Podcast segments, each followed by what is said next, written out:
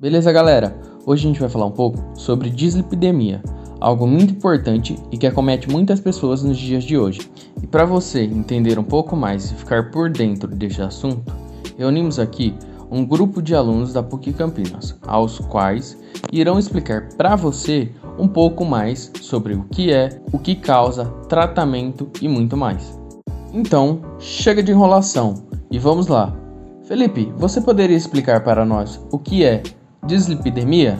Então, João, a dislipidemia é caracterizada pela presença de níveis elevados de lipídio, ou seja, gordura no sangue quando estes níveis ficam elevados, é possível que as placas de gordura se formem e se acumulem nas artérias, o que pode levar à obstrução parcial ou total do fluxo sanguíneo que chega ao cérebro ou no coração. Por conta disso, as dislipidemias aumentam a chance de entupimento das artérias, aquele fenômeno conhecido como aterosclerose, que se trata de uma inflamação com a formação de placas de gordura, de cálcio e outros elementos na parede da artéria, do coração e de outras localidades do corpo humano, assim como o cérebro e membros inferiores de forma difusa ou localizada. E o que mais?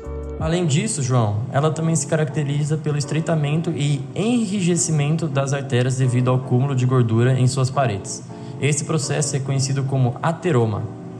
Ou seja, resumidamente, a dislipidemia é definida como um distúrbio que altera os níveis séricos dos lipídios, gorduras, no corpo que, se não controladas, podem levar a doenças graves. E não podemos esquecer também que as alterações do perfil lipídico também podem incluir colesterol total alto, triglicerídeos alto, colesterol de lipoproteína de alta densidade baixo, conhecido como HDL, e níveis elevados de colesterol de lipoproteína de baixa densidade, conhecido também como LDL.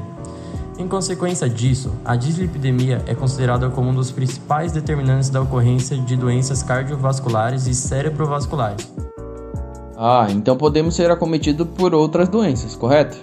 É, João.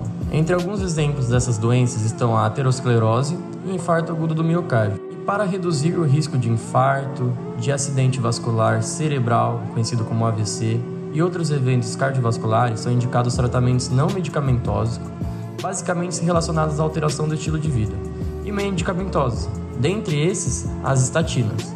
Outro ponto importante de lembrar, João, que a dislipidemia pode ser classificada de acordo com os níveis séricos de lipídio, como hipercolesterolemia isolada, hipertrigliceridemia isolada, hiperlipidemia mista e HDL baixo. Portanto, assim como a hipertensão, a dislipidemia também é um dos fatores de risco para a ocorrência de doenças cardiovasculares e cerebrovasculares, assim como eu já tinha mencionado antes.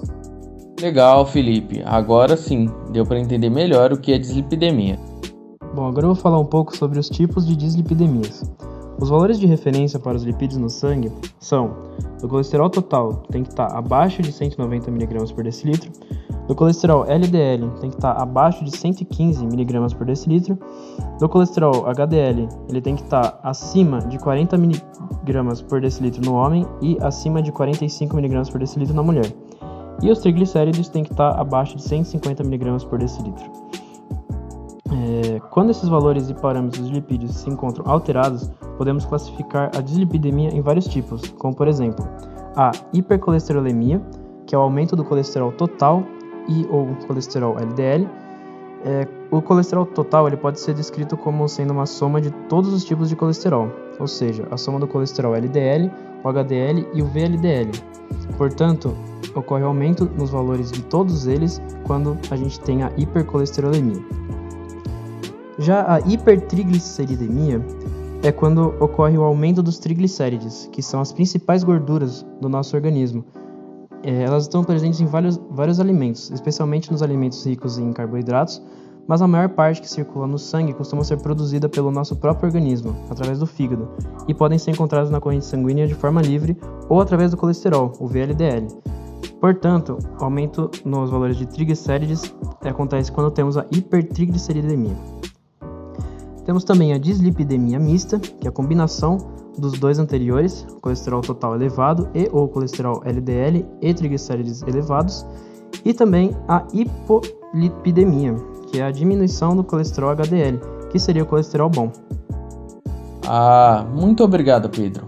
Agora entendi. Então a dislipidemia não tem só um tipo, são alguns tipos, no caso quatro.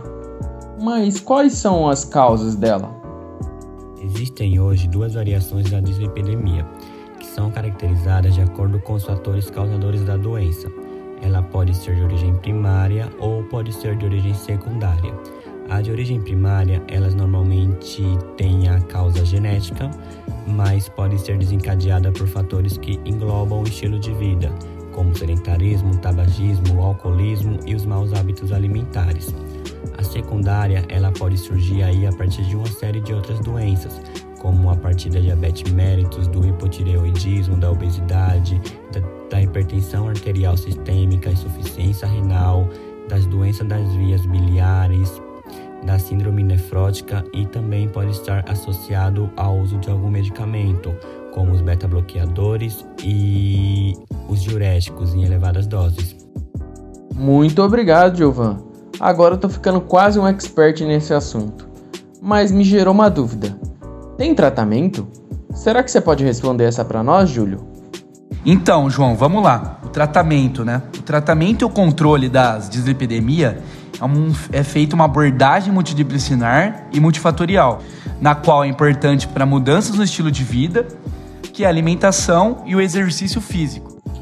Mas em relação às doenças cardiovasculares, como funciona? Agora você pegou num ponto importante, né?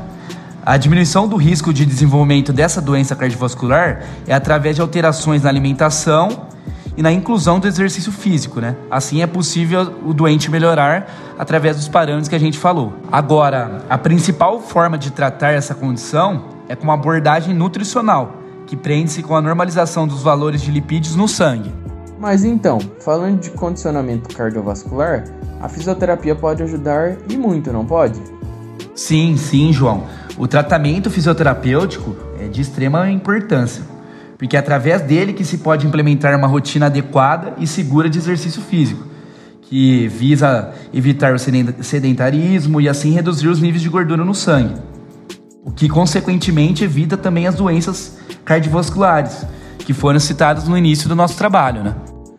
Ah, agora eu entendi. Valeu, Julião. Mas e aí, Romo? O quão perto isso está da nossa realidade? E aí, João? Beleza? eu vou falar um pouco sobre os dados epidemiológicos. Você sabia que foi feito um estudo no hospital da Unicamp com mais de 22.500 indivíduos acima de 20 anos de idade? Pois é, esse estudo demonstrou que em adultos de até 60 anos existe sim alterações no nível de colesterol total, LDL e triglicerídeos, em 44, 38 e 37%, respectivamente, e em 55, 48 e 41% em idosos acima de 60 anos. Os resultados desse estudo mostraram ainda que 35% dos adultos e 32% dos idosos apresentavam níveis reduzidos de HDL. A dislipidemia mista foi também muito prevalente. Entretanto, analisando indivíduos com fator de risco para doença coronariana, demonstrou-se que 40% tinham níveis de colesterol acima de 200 mg por decilitro, 14% apresentavam colesterol maior que 240 mg por decilitro. Em indivíduos sem fator de risco nenhum, essas porcentagens caíam para 30% e 8%, respectivamente. Em conjunto, esses dados indicam que a dislipidemia é um importante problema da saúde pública no Brasil. Estudos procurando caracterizar as mutações responsáveis pela hipercolesterolemia familiar no Brasil demonstram mutações conhecidas no receptor de LDL, mas novas mutações do gene desse receptor também foram descritas em pacientes brasileiros. Ixi, o negócio é sério mesmo, hein? Está mais perto do que eu imaginava. Melhor eu me precaver, mudar a minha alimentação, fazer exercícios rotineiramente e recomendo a você, que está aí do outro lado, que faça o mesmo, hein? E por hoje, é só, galera. Valeu!